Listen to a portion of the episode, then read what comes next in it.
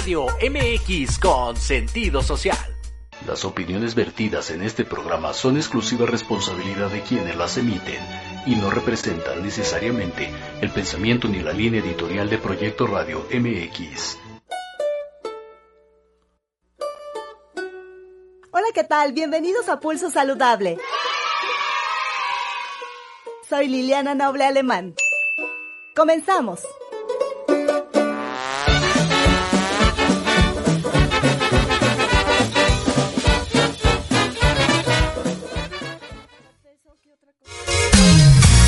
Pulso Saludable, cuidando tu estilo y forma de vida.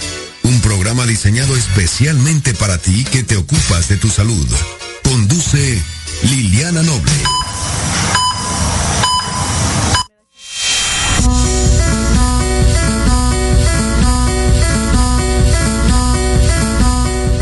Cuatro de la tarde con cinco minutos, 16 horas con cinco minutos. Muy buenas tardes, tengan todas y todos ustedes. Soy Liliana Noble Alemán y le doy la más cordial bienvenida, perdón, al pulso saludable del día de hoy. Estamos transmitiendo completamente en vivo desde las instalaciones de Proyecto Radio en la zona centro de la ciudad capital con 25 grados centígrados allá afuera. El cielo está azul, azul, azul, casi no hay nubes.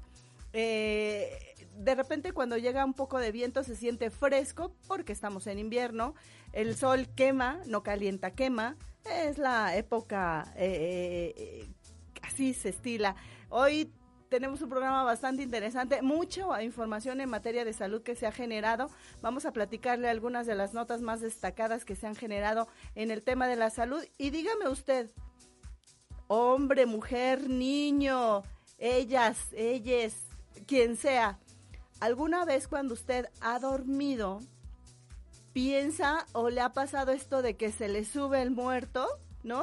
Algunas personas dicen es que y otras dicen es que tengo una opresión en el pecho y algunos otros compañeros o compañeras refieren que su, su, su pareja o con quien duermen ronca mucho, pero luego parece como que se está ahogando, se tranquiliza y, y vuelve a seguir hay una condición en materia de salud que se llama apnea del sueño. Es que más adelante una experta del Instituto Nacional de Enfermedades Respiratorias nos va a platicar a detalle de qué va esta enfermedad que pudiera ser causante de algunas condiciones muy, muy importantes en materia de salud y es necesario que usted lo sepa.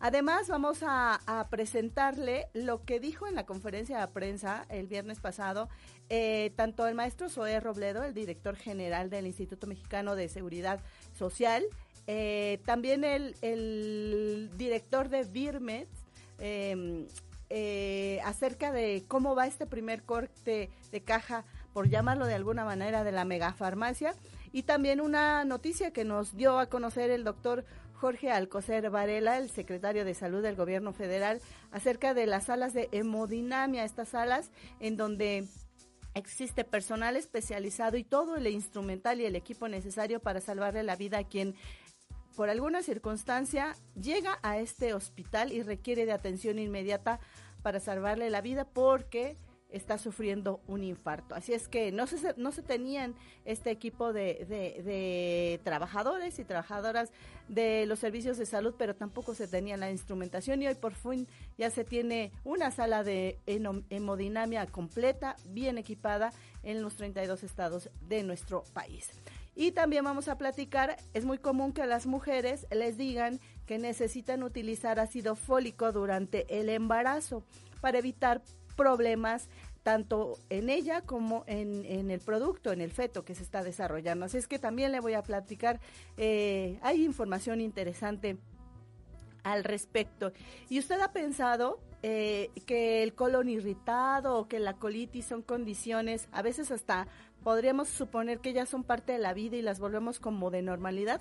La realidad es que no. Y en el Hospital eh, General de México, doctor Eduardo Lisiaga, hay una unidad especial para atender estas enfermedades de eh, esta última parte del intestino, que es el colon. Así es que más adelante también le voy a platicar un poco de qué va esta información. Así es que todo ello y un poquito más en el pulso saludable del día de hoy. Así es que vamos a escuchar la primera información del día de hoy.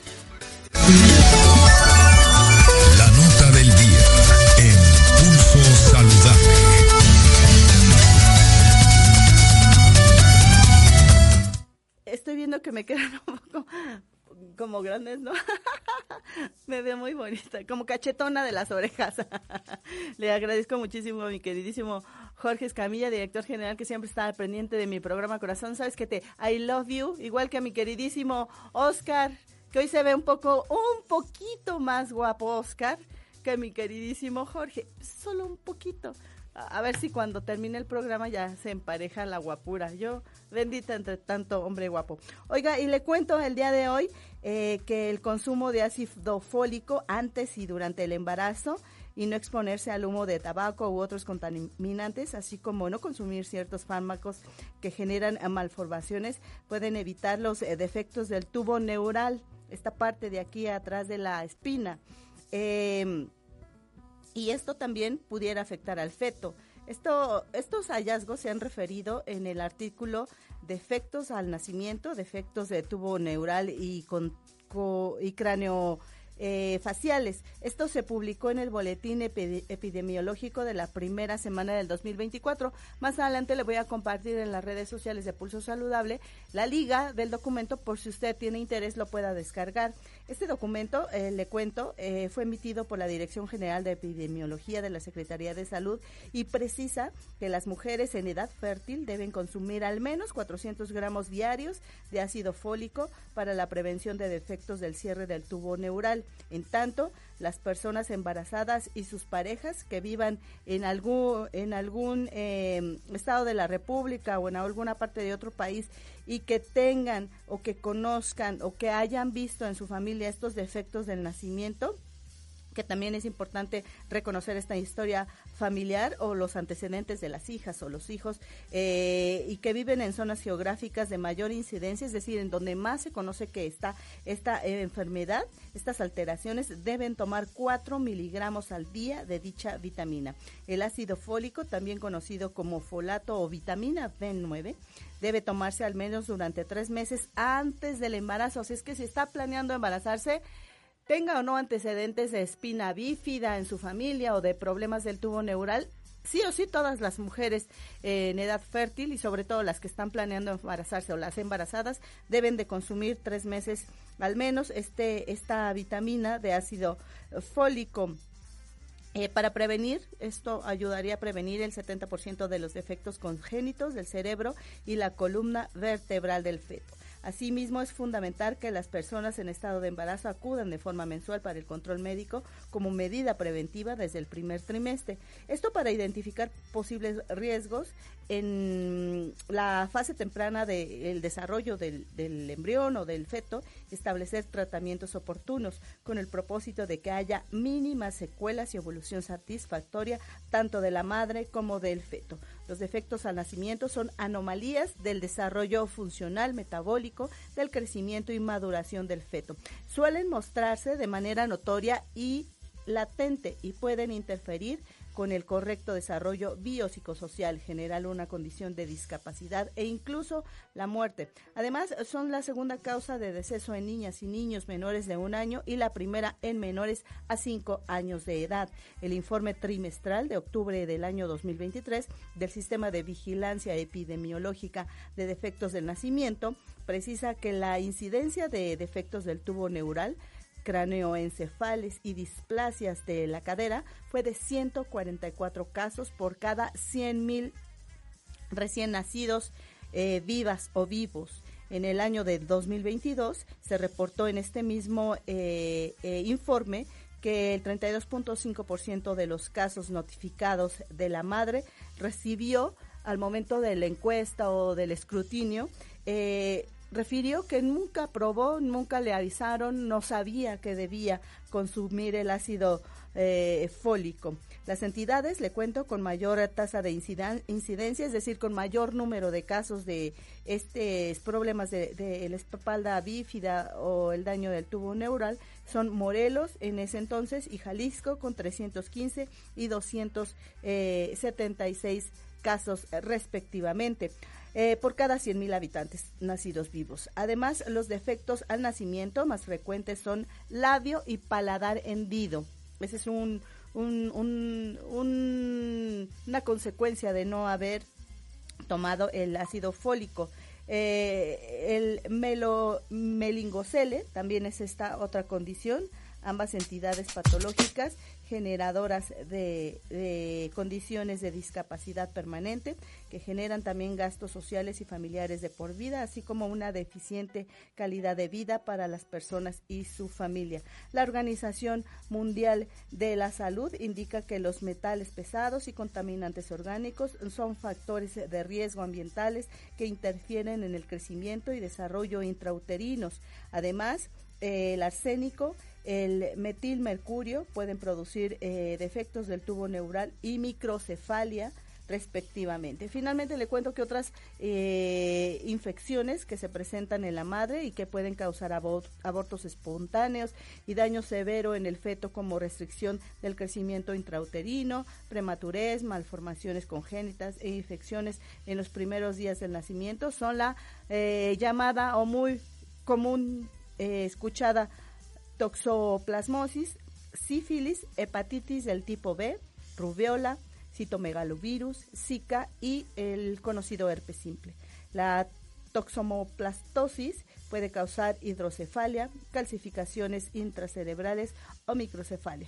La rubiola y citomegalovirus se asocian eh, con alta incidencia en hendiduras faciales, mientras que las infecciones por Zika se asocian con microcefalia. El artículo sobre defectos del nacimiento, defectos del tubo neural y cráneo, eh, fue elaborado por los residentes de segundo año de la especialidad de medicina preventiva del Instituto Nacional de Salud Pública y los nombres de ellos, Alondra Magaña Ramírez, Marta Paola Carranco Hernández y Carlos Sandoval Ramírez, durante la rotación en la Dirección General de Epidemiología. Así es que muchísima, muchísima atención con este tema del, del la utilización de esta vitamina B9 conocida como ácido fólico durante tres meses. Antes, lo mejor, antes de que ustedes decidan embarazarse o durante el primer trimestre del embarazo. Eso siempre lo va a definir el médico, así es que si usted se quiere embarazar, primero vaya y pregúntale cómo debe preparar su cuerpo. Sería bueno hacer una investigación, una entrevista al respecto, ¿no, mi queridísimo Oscar? Vamos a escuchar más información.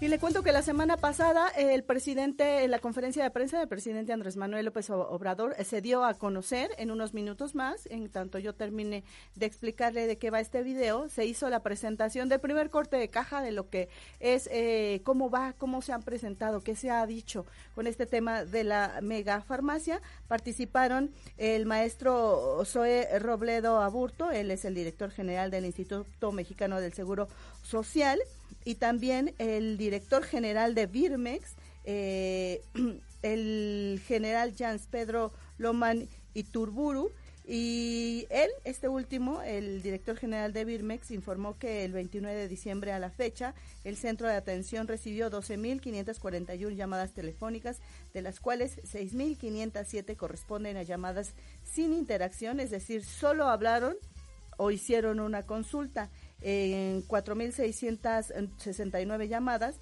las personas no tenían a la mano la clave única de registro de población, que recuerden que es un documento que les van a pedir, es decir, la CURP o el número de receta o lo que impidió avanzar en el proceso. Y el resto, 1.152 llamadas, fueron únicamente para solicitar información de la megafarmacia del bienestar y 126 llamadas fueron pues de gente mal intencionada. Por su parte, el director general del Instituto Mexicano del Seguro Social indicó que con IMSS Bienestar y la empresa estatal Laboratorios de Biológicos y Reactivos Birmex SADCB, el gobierno federal estableció un nuevo esquema de compras consolidadas y distribución de medicamentos que permitieron erradicar los monopolios y garantizar el abasto de estos insumos. Y finalmente, en esta misma participación, el doctor Jorge Alcocer Varela, el secretario de Salud, Em, del gobierno federal dio a conocer que eh, cada entidad federativa ya cuenta con al menos una sala de hemodinamia para asegurar el acceso gratuito al mejor tratamiento disponible para la población sin seguridad social que padece enfermedades del corazón. Así es que vamos a escuchar, si me ayudas, mi queridísimo Oscar, ahora sí poniendo el video desde el inicio para que escuchen qué fue lo que dijeron estas tres autoridades en materia de salud. Pero el tema primero de la megafarmacia y después el doctor Alcocer sobre el tema de eh, estas unidades ya en todo el país para brindarle la atención pronta y expedita a quienes padecen eh, en ese momento de, de, una enfermedad cardiovascular o de un infarto, conocidas como salas de hemodinamia. Año en nuestro país el sector salud, las instituciones públicas del sector salud invierten cerca de 100 mil billones de pesos para la adquisición de medicamentos. En, los gobiernos anteriores se hablaba mucho de la consolidación que hacía el Seguro Social, es decir, que juntaban las necesidades de varias instituciones, del IMSS, del ISTE, de los gobiernos de los estados, que eran financiados por el Seguro Popular, y hacían una compra. Esa, esa compra eh, tenía una serie de problemas, había una enorme simulación sobre lo que significaba en realidad compraban juntas, pero compraban eh, diferentes tipos de medicamentos para los mismos padecimientos, cuando la población pues debe de recibir el mismo tratamiento independientemente de si se atiende en el IMSS, en el ISTE o ahora en el IMSS eh, Bienestar. Lo que sí generó esa, esa compra fue una enorme concentración en pocos proveedores que al final eh, tampoco eran laboratorios, eran principalmente empresas eh, distribuidoras. En ese sentido, si lo vemos aquí, de 2012 eh, en todo el periodo del 12 al 18, solo 10 empresas concentraron el 79.6% del gasto de medicamentos del país, casi el 80% en solo 10 empresas de distribución, un total de 241 mil millones de pesos en 10 empresas. De esas tres empresas, solo tres concentraron la mitad de todos los contratos.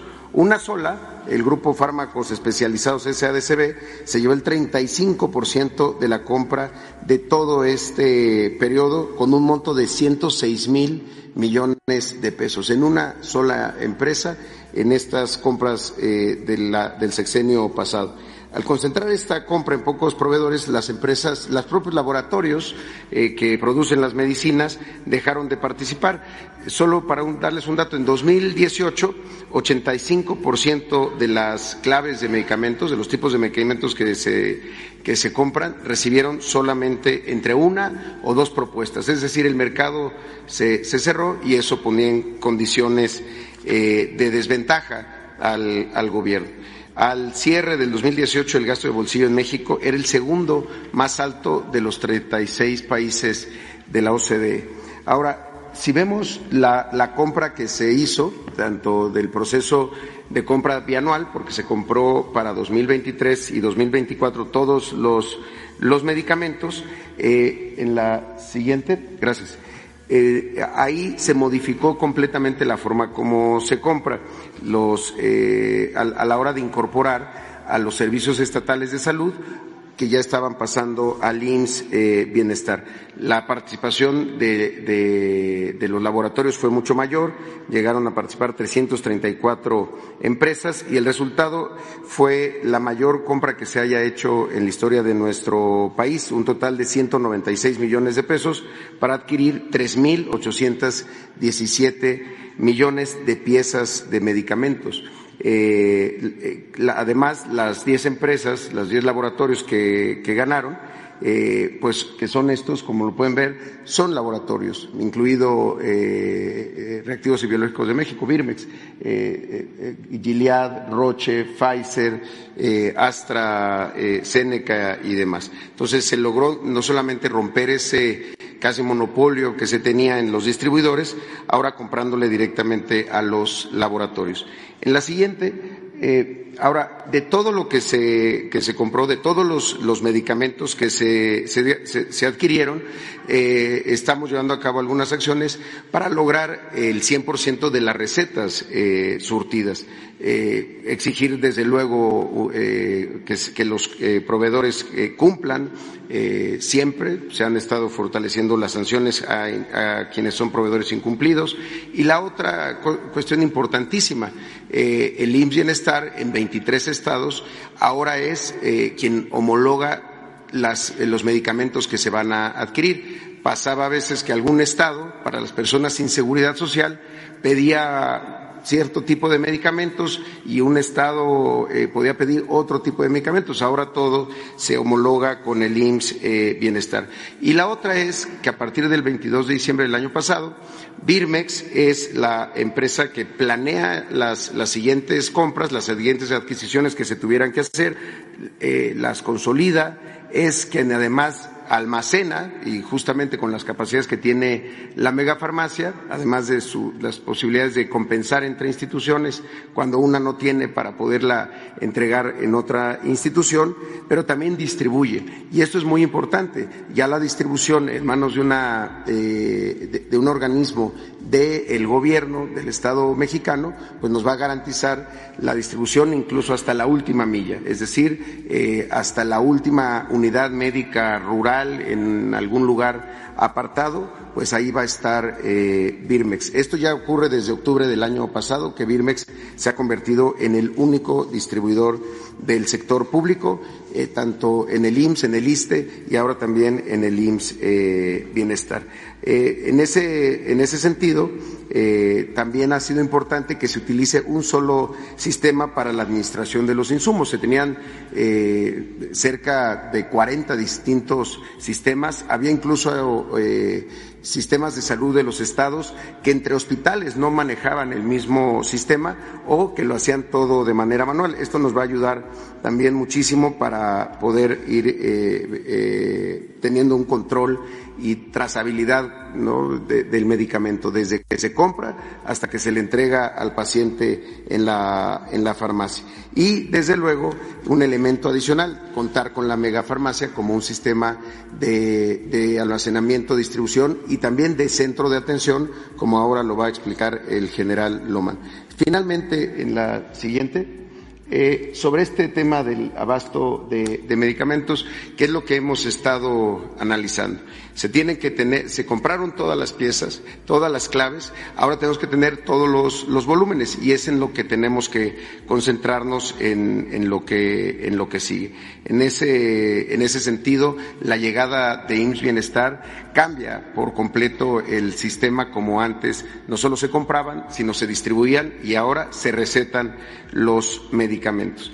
Eh, la siguiente es la, parte que le corresponde al general eh, Pedro Loma. Muchas gracias, presidente.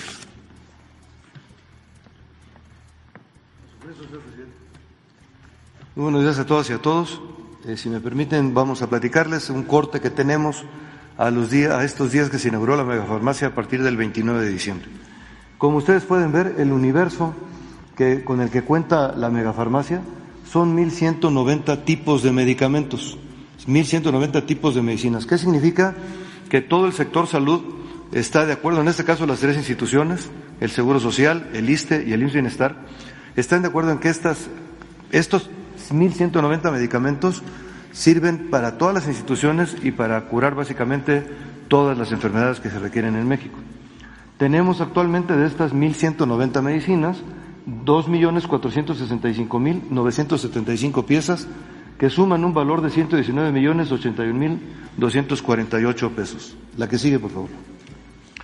Aquí pueden ver ustedes, como les platicamos, la megafarmacia es un concepto y un concepto que implica tener primero información para poder atenderla. ¿Cómo lo hacemos? A través de un centro de atención para la megafarmacia, el cual al día de la fecha ha recibido 12.541 llamadas. De esas 12.541 llamadas, 6.507 corresponden a llamadas sin interacción. Es decir, hablaron, medio preguntaron y hasta ahí quedó la llamada. Las otras, lo que solicitamos en la megafarmacia son esencialmente dos cosas. La CURP, para saber que la persona existe, y enseguida la receta, el número de receta. Las instituciones tienen un número de receta. Con la receta sabemos que efectivamente un médico del sector salud designó o asignó un medicamento para la persona. Si estos datos coinciden, podemos seguir adelante. Entonces, tenemos 4.069 llamadas que no tienen o CURP o no tienen la receta. Significa que no podemos verificar que la persona exista o que tiene una receta que hay que atender. Hay 126 llamadas malintencionadas, pues imagínense ustedes los motivos. Eh, tenemos 587 llamadas de seguimiento a folio. ¿Esto qué significa? Que la persona habló y se le asignó un folio de atención. Sin embargo, ahorita van a ver ustedes un número diferente. Estas 587 significa que hablaron, se les asignó un folio y probablemente la, persona probablemente la persona de un folio volvió a llamar por lo motivo que haya sido. Y luego tenemos 1.252 llamadas que fueron únicamente para solicitar información acerca de la megafarmacia. La que sigue, por favor. Aquí están los números de folios atendidos por instituciones. Y lo que pueden ustedes ver como el número varió de 587 a 523. ¿Qué significa que realmente estamos atendiendo 523 folios? De esos 523 folios, tenemos 292 que se están atendiendo de manera interna, es decir, entre las instituciones o se está planeando la ruta. Tenemos 164 que ya están en el lugar donde la persona solicitó el medicamento y tenemos 67 que han sido debidamente surtidas. De mi parte es cuanto. Muchas gracias. La primer lámina, si son tan amables. De acuerdo, de acuerdo a su encargo en el mes de junio del 2023, señor presidente, hoy le informo que las 32 entidades estatales cuentan al menos con una sala de hemodinamia. Esto abre la puerta al tratamiento del infarto del corazón, que es la primer causa de muerte en México y que incluye además las redes del código infarto para diagnosticar y tratar en los tres niveles de atención médica. Con ello se garantiza que cada entidad federativa cuente con una sala de hemodinamia para asegurar el acceso gratuito al mejor tratamiento disponible para la población sin seguridad social. En la segunda lámina, para ello se requirió un diagnóstico inicial, iniciado en junio, se priorizaron ocho salas de hemodinamia faltantes, deficientes o que no funcionaban y en cuatro estados no existían como Guerrero, Tlaxcala, Campeche y Sonora. En Baja California había un proyecto avanzado, mientras que en Quintana Roo, Puebla y Sonora no eran funcionales los equipos que tenían. En la siguiente lámina eh, pueden apreciar que mediante una inversión federal en obra y equipamiento para las ocho salas de hemodinamia, que fue de 487 millones de pesos, eh, eh, se logró el tener, contar con una sala de hemodinamia en el Hospital General de Mexicali, en el Instituto Estatal de Cancerología de Colima, en el Hospital General de Acapulco y en el de Sonora, en el Hospital de Especialidades de Campeche, en el Hospital General Sur de Puebla, en el Hospital General de Cancún y en el Centro de Atención Especializada en Salud y Bienestar de Tlaxcala. Para ello, como ustedes saben, fue necesaria la contratación de personal profesional especializado que fue capacitado previamente. La última lámina es muy rápida, es solamente para mencionar que el cateterismo, como también se conoce en estas salas, tiene muchos usos en las enfermedades del corazón que contribuyen a esa gran mortalidad que representa el infarto y como son las alteraciones de la conducción eléctrica, la de la sangre y desde luego de las válvulas. Agradezco a la doctora Yasmín Laborí, coordinadora de este proyecto, así como al subsecretario Juan Antonio Ferrer y al doctor Gaspar, director del Instituto Nacional de Cardiología, por el apoyo recibido. Muchas gracias.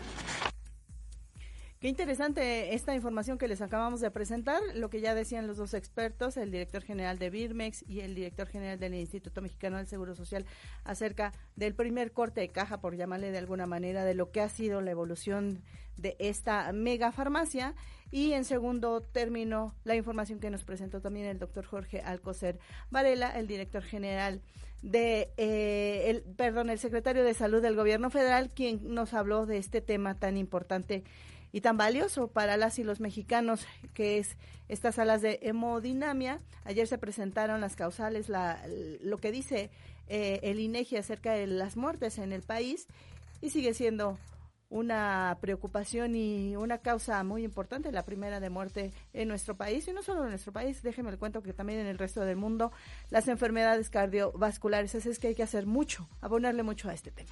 Cuatro de la tarde con 34 minutos de este día 25 de enero del año 2024. Saludos a Sandy Alman.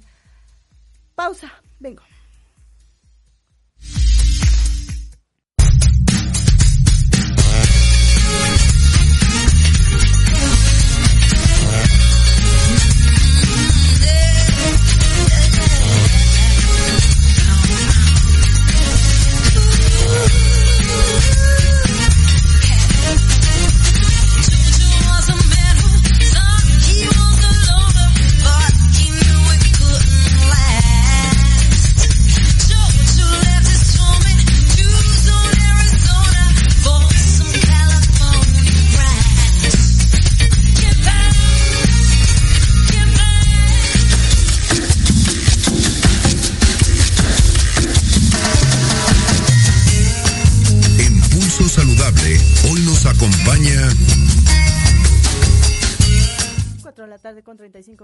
Este día 25 de enero del año 2024. La temperatura aún está en 25 grados centígrados.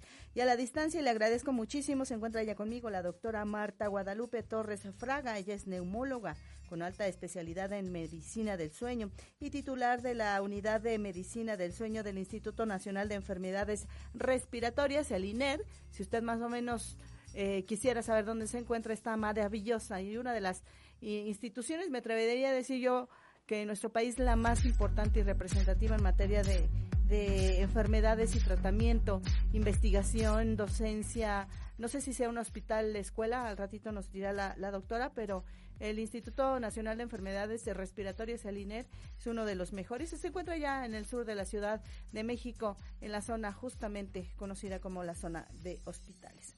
Doctora, gracias, doctora Guadalupe, Marta Guadalupe, gracias por estar con nosotros en Pulso Saludable. Muy buenas tardes.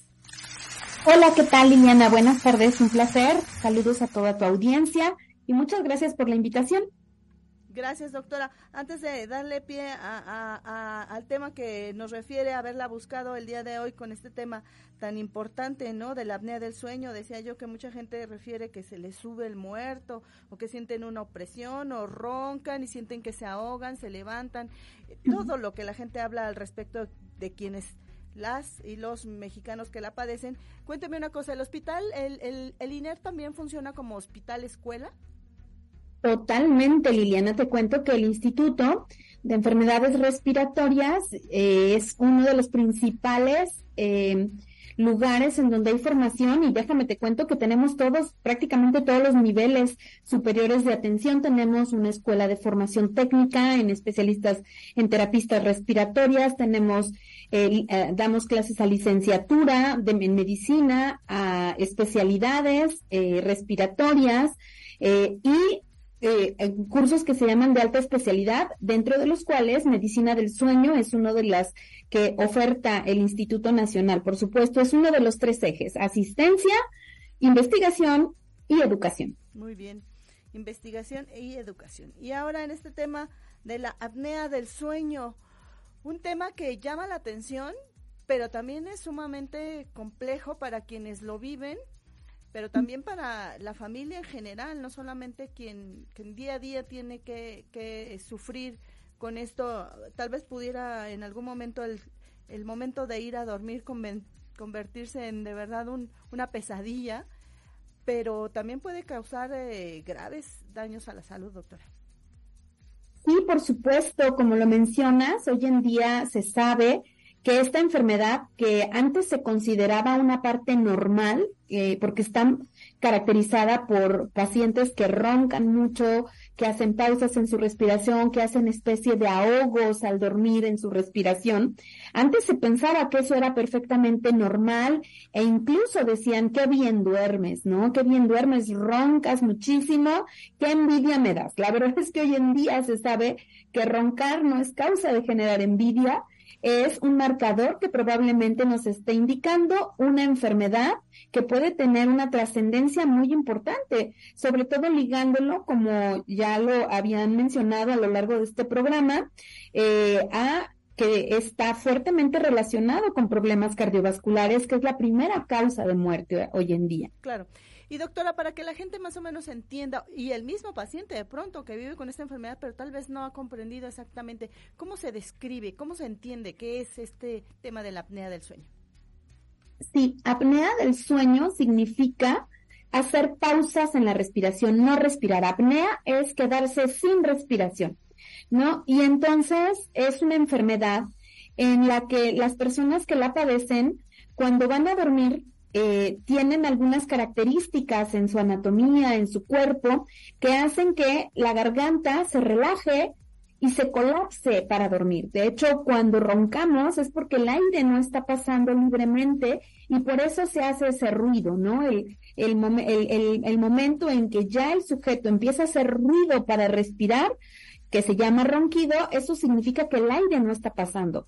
El problema puede ser tan importante que no solo es que haya limitación a que pase el aire, sino que de plano por momentos no pase casi nada de aire, lo que nosotros propiamente llamamos apneas, ¿no?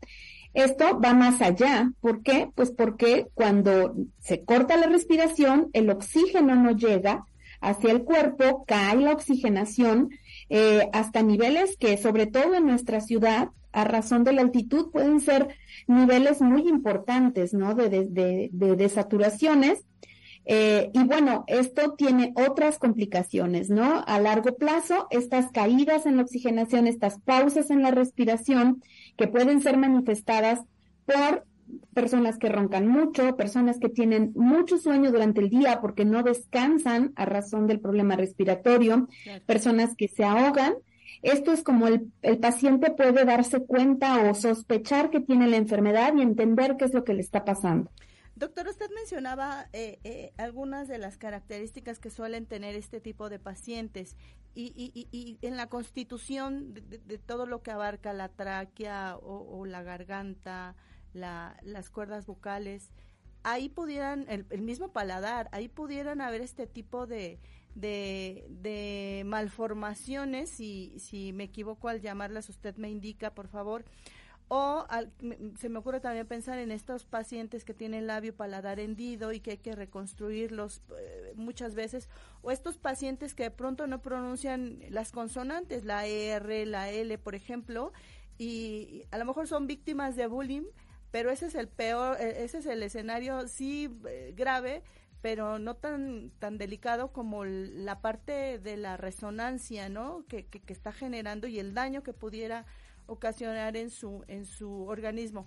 Pero sí sí sí esta es una parte importante que tiene qué papel tan fundamental pudiera jugar la otra parte que, que tenga que ver con la obesidad, con la hipertensión o con estos malos hábitos o estas secuelas que tiene eh, alguna persona por múltiples eh, causalidades y no puede establecer un buena, una buena higiene del sueño, doctora. Pues sí, efectivamente, como lo mencionas, Liliana, hay eh, condiciones que nos, nos dan mucho más riesgo de tener la enfermedad. Como ya lo mencioné, la apnea se da porque el aire no pasa libremente, hay un colapso, hay resistencia al paso del aire y una de las principales condiciones que son bastante comunes para que esto suceda es el que tengamos mucha eh, peso, mucha ganancia de peso, sobre todo de tipo central, ¿no? Las personas que, te, que tenemos barriguita muy pronunciada, papadita, eh, sexo masculino, que tienden a tener una obesidad más central, son las personas que están predispuestas a eso. Como lo mencionas, también hay ciertas, eh, no, no, quizás sin llegar a la malformación, pero sí características craneofaciales que también nos hacen que eh, la vía aérea sea más estrecha y, y, por eso con más tendencia al colapso.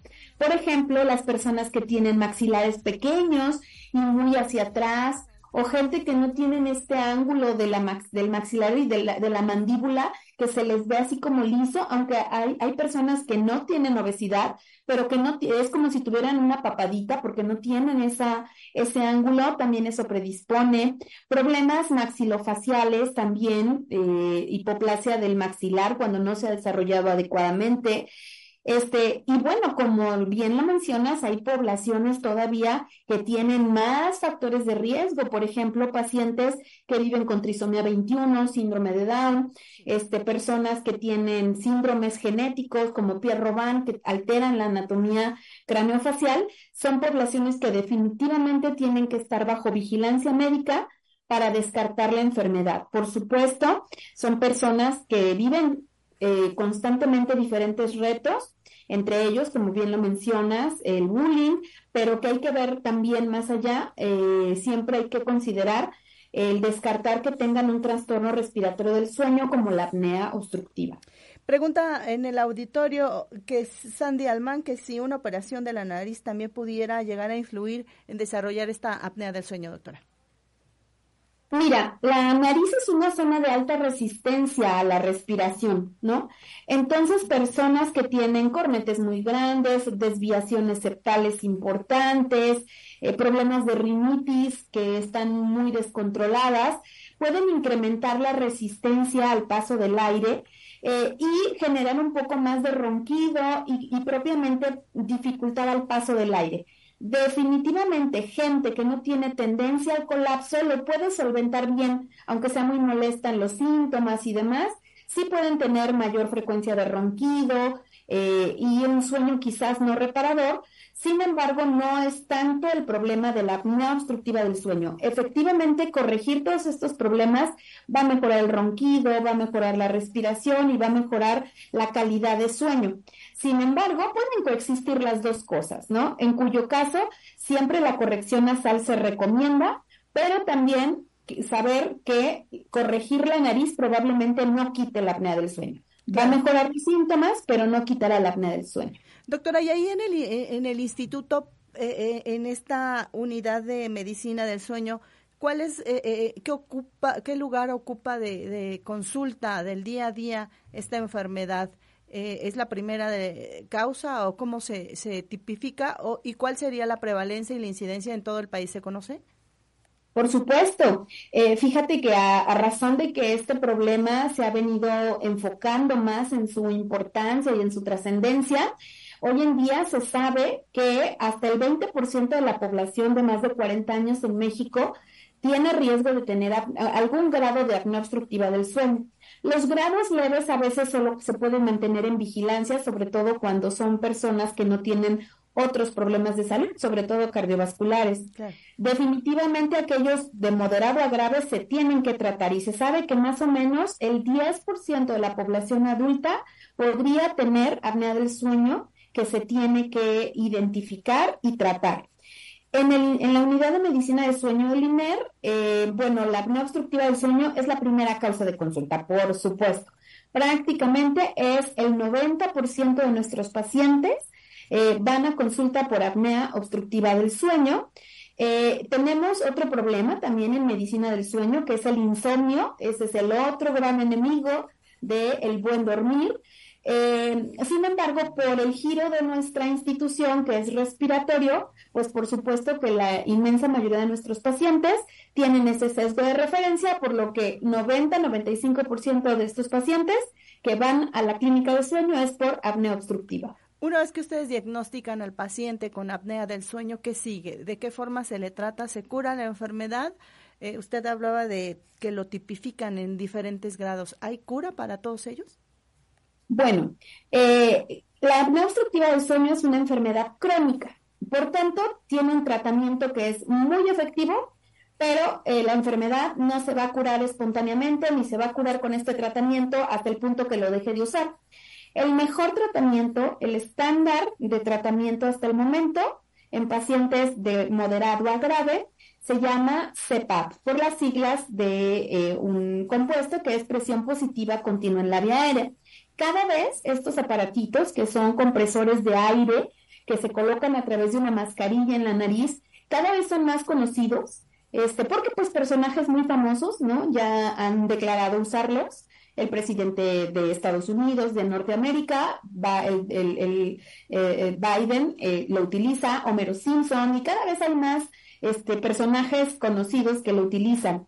Entonces, si este tratamiento es muy efectivo, sin embargo, el paciente necesita un programa educativo, orientación y definitivamente em, la recomendación a través de un médico calificado para que este tratamiento pueda ser iniciado.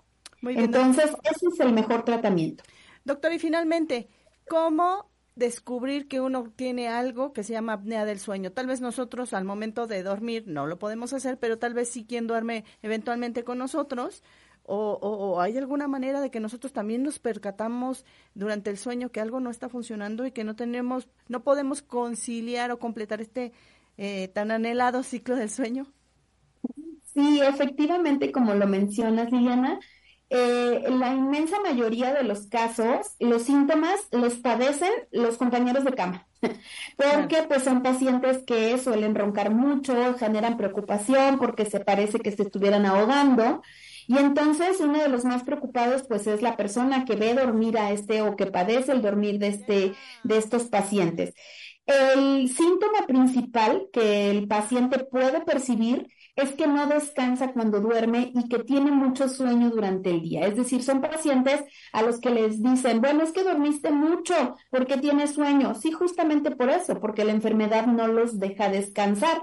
Entonces, eh, lo ideal siempre pues es que acudan a consulta tanto el paciente como su pareja eh, habitual de cama para que eh, ellos son los que, porque el paciente casi siempre niega los síntomas. Yo, yo no ronco, yo no, no tengo nada de eso, pero el compañero de cama es el que finalmente manifiesta todos estos problemas.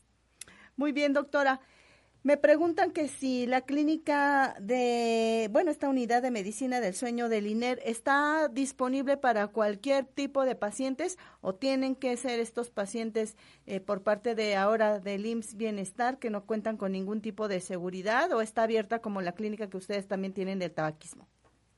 Fíjate que eh, efectivamente pues, somos parte de, eh, eh, de este sistema de salud que sobre todo está disponible para todas las personas que no tienen cobertura. Otra buena noticia es que el Instituto Mexicano del Seguro Social y el ISPE, que son los otros dos grandes instituciones, cubren la enfermedad, ¿no? Entonces, este, sí pueden acudir a sus instituciones de derecho a biencia porque tienen la forma de, de, diagnosticar y tratar. Ya hay convenios con empresas para que hagan esto. El INER también, en su, en, su, en su compromiso de cobertura universal de salud, pues evidentemente también recibe pacientes a través de sus, de sus múltiples mecanismos. Sin embargo, evidentemente tiene que ser una población referida, ¿no? Como bien lo dices, es una unidad de, de, tercer nivel a donde los pacientes llegan valorados y referidos de otros eh, eh, niveles de atención.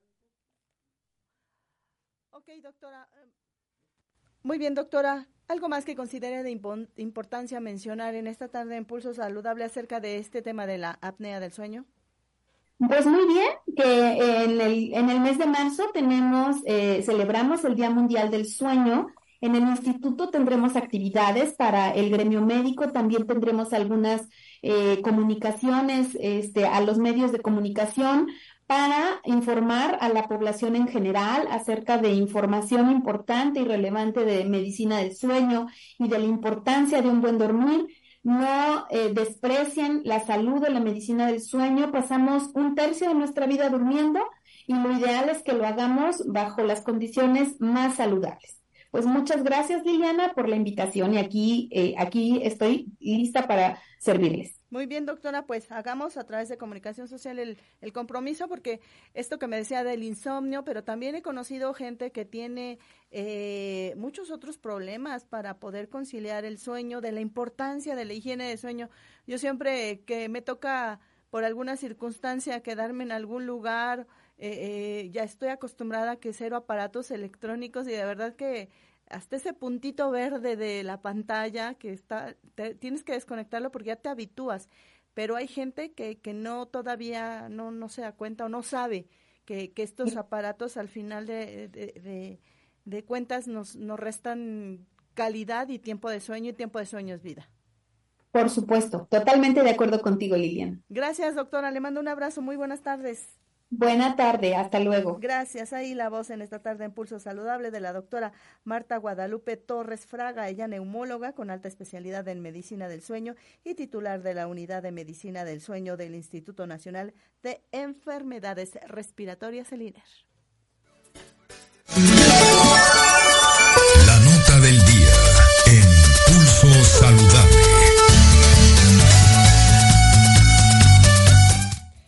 Cuento que el Hospital eh, General eh, de México, doctor Eduardo Liceaga, brinda terapia avanzada de gratuidad a pacientes con enfermedades eh, inflamatoria intestinal.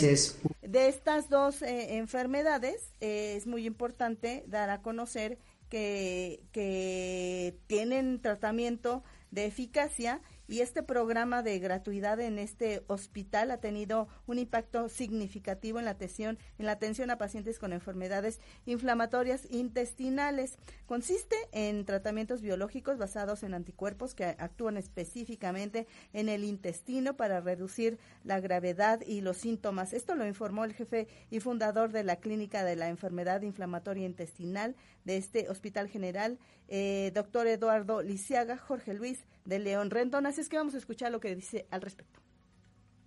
Colitis es un término histopatológico, es decir, se requiere una biopsia del intestino, en este caso del colon, para que el patólogo la revise y nos pueda dar el diagnóstico de colitis, ¿no?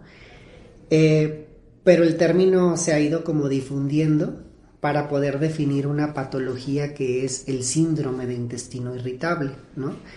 Que esto eh, eh, es el conjunto de signos y síntomas que tienen que ver con dolor abdominal, distensión. Esta distensión puede llegar a provocar náusea, vómito, cambio en el patrón de las evacuaciones. Hay pacientes que tienen evacuaciones diarreicas, que cursan con estreñimiento o aquellos que oscilan entre diarrea y estreñimiento. Prácticamente eh, la conjunción de todos estos síntomas define lo que es el síndrome de intestino irritable. Proyectar un poco más la enfermedad porque es poco conocida y esto hace que esté subdiagnosticada, ¿no?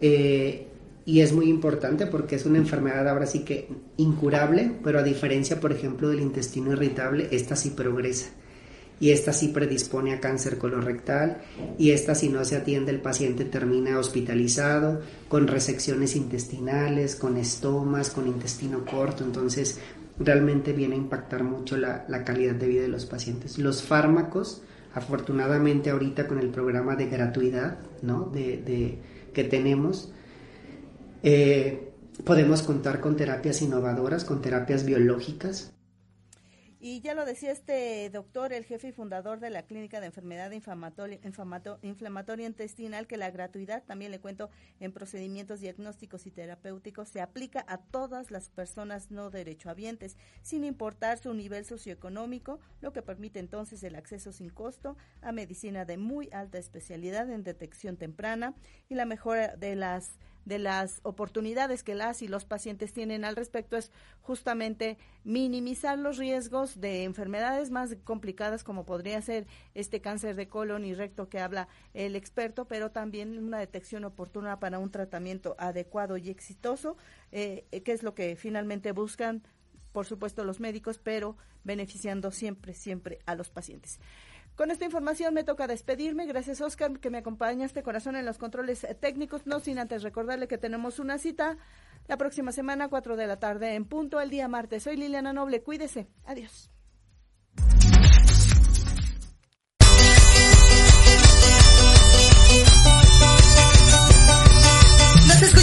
Próxima semana. Entre tanto, síguenos en nuestras redes sociales, en YouTube y Facebook. Aparecemos como Pulso Saludable. Y compartan nuestro programa del día de hoy.